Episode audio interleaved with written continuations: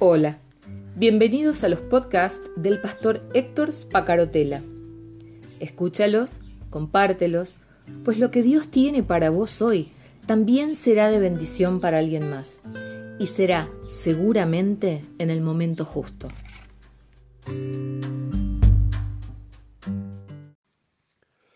¿Cómo estás? Buen día. Hemos terminado ayer con una em, profunda, larga, eh, pero enormemente rica, por lo menos a criterio mío y el de muchas personas que han acompañado este proceso, serie sobre el libro de Mateo. Y mm, me he estado preguntando cómo seguir. Eh, muchas veces me pasa entre serie y serie que empiezo a cuestionarme eh, qué es lo que Dios me pide para eh, continuar. Estamos desarrollando estos audios devocionales desde el año 2017, de modo que a lo largo de estos cuatro años hemos trabajado muchos temas, desde temas eh, de actualidad con la aplicación eh, cristiana, bíblica, hasta temas teológicos, eh, en algunos casos con demasiada profundidad, en otros casos con temas que podían ser cuestionables o que de una forma o de otra las personas pueden pensar distintos de acuerdo a la iglesia con la que están asociados. Eh, hemos hablado de em, algunos temas eh, eh, que atravesaron la vida de individuos, de matrimonios, de familias. Y mm, después de terminar el Evangelio de Mateo, pensaba en la misma dirección. Sin embargo, este es mi devocional y lo digo en cuanto a que no puedo evitar transmitirte las cosas que me preocupan, las cosas en las que trabajo, las cosas en las que estoy desarrollando mi propia vida de fe. Y mm, hace cuatro meses atrás Dios me pidió que iniciara una obra nueva desde la ciudad de Río Gallegos, pero una obra al estilo de lo que sentimos que con mi esposa, que es la iglesia que Dios necesita. La iglesia después de la pandemia, la iglesia que ya no vive con los parámetros, con las costumbres, con las tradiciones, que eran hasta marzo del año 2020, sino que necesita renovarse y refrescarse y pensarse de acuerdo a lo que los paradigmas del año 2021 nos plantean. Así que de una forma o de otra he desarrollado varias predicaciones, eh, enseñanzas, he hablado con mucha gente sobre la necesidad de volver a la iglesia del primer siglo. Y esto me motiva a iniciar una nueva serie apoyada en el libro de Hechos de los Apóstoles.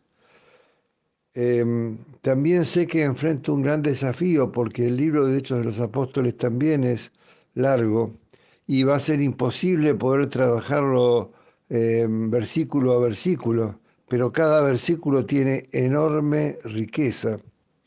De modo que lo voy a ir haciendo como hice con Mateo, deteniéndome en aquellos puntos en los que Dios me está mostrando que tengo que pararme.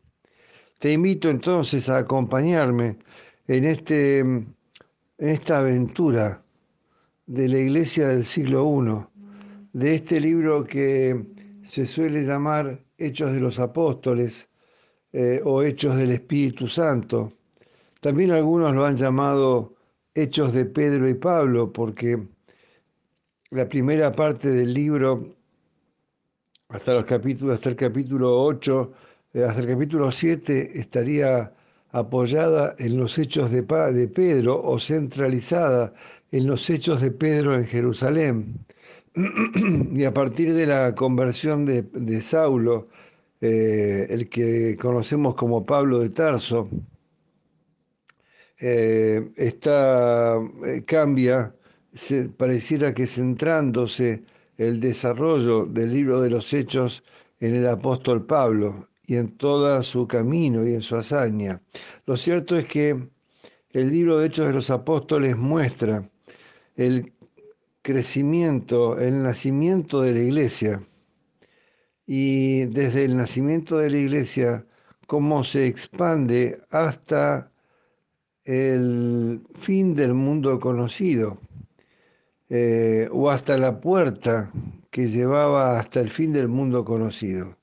Hechos de los Apóstoles eh, desarrolla el crecimiento de la iglesia desde Jerusalén hasta Roma, con innumerables desafíos, con la, eh, tortura y muerte de individuos, con peleas intestinas que llevan a generar un primer concilio en Jerusalén, con situaciones que muestran que la iglesia aún en aquel primer momento y aún estando todavía presidida por los apóstoles, una iglesia apostólica en la que aquellos que habían acompañado a Jesús eh, en su ministerio terrenal estaban todavía vivos y eran los que estaban liderando aquel tiempo. Aún así, había dudas entre ellos que llevó a generar em,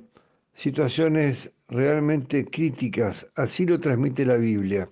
Uno podría decir, pero ¿cómo la Biblia va a hablar de peleas entre las personas? Y bueno, pero a diferencia de otros libros sagrados, la Biblia habla de seres humanos reales, con sus altos y sus bajos, con sus ambiciones, con sus ideas, con sus búsquedas.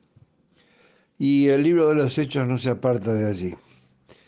Todo el mundo coincide, o casi todo el mundo coincide, aunque no es mencionado específicamente, en que el libro de los Hechos de los Apóstoles fue apoyado, fue escrito por Lucas, el mismo autor del Evangelio de Lucas, aquel eh, médico de origen griego, no un apóstol, sino un discípulo de Cristo, que mm, tomó sus enseñanzas de los apóstoles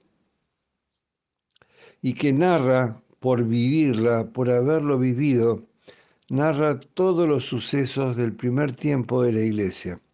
Así que te invito a transitar conmigo algunos pasajes del libro de Hechos de los Apóstoles, buscando, como lo hago siempre, que Dios me hable y que Dios, eh, a través de lo que me esté mostrando a mí, también te pueda hablar a vos.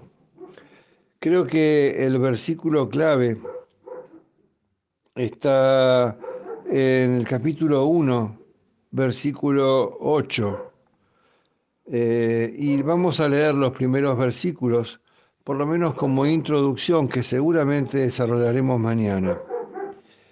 En el eh, versículo 4 del capítulo 1 de Hechos de los Apóstoles dice, y estando juntos, les mandó que no se fueran de Jerusalén. Jesús, ¿no? Está hablando de Jesús. Y estando juntos, les mandó que no se fueran de Jerusalén, sino que esperasen la promesa del Padre la cual les dijo, oísteis de mí. Porque Juan ciertamente bautizó con agua, mas vosotros seréis bautizados con el Espíritu Santo dentro de no muchos días. Entonces los que se habían reunido le preguntaron diciendo, Señor, ¿restaurarás el reino de Israel en este tiempo? Y les dijo, no os toca a vosotros saber los tiempos o las sazones que el Padre puso en su sola potestad. Pero recibiréis poder cuando haya venido sobre vosotros el Espíritu Santo, y me seréis testigos en Jerusalén, en toda Judea, en Samaria y hasta lo último de la tierra. Creo que este pasaje muestra varias cosas. El primero es que los discípulos de Jesús todavía no habían entendido. Él había muerto y había resucitado y ellos todavía no habían entendido qué es lo que estaba pasando. Y seguían pensando en el Mesías que iba a liberar a, Israel del mm, el yugo romano y que iba a independizar políticamente a Israel. Y Jesús vuelve a tener necesidad de hablarles del reino de Dios como un reino espiritual. Y, y les dice, van a entender, van a recibir poder del Espíritu Santo. Y cuando haya venido sobre vosotros el Espíritu Santo, van a ser testigos de mí en Jerusalén, en toda Judea, en Samaria y hasta lo último de la tierra. Lo último de la tierra entonces, en ese momento, era Roma. Eh, por lo menos lo eh, hablando de el, imperio de entonces, que era el imperio romano. Eh, de modo que te invito a acompañarme en este tiempo a hacer un paseo espiritual por la iglesia del siglo I, la iglesia apostólica, que está apoyado 100% en, en los hechos de los apóstoles, o como dicen otros, los hechos del Espíritu Santo. Seguimos mañana, Dios te bendiga.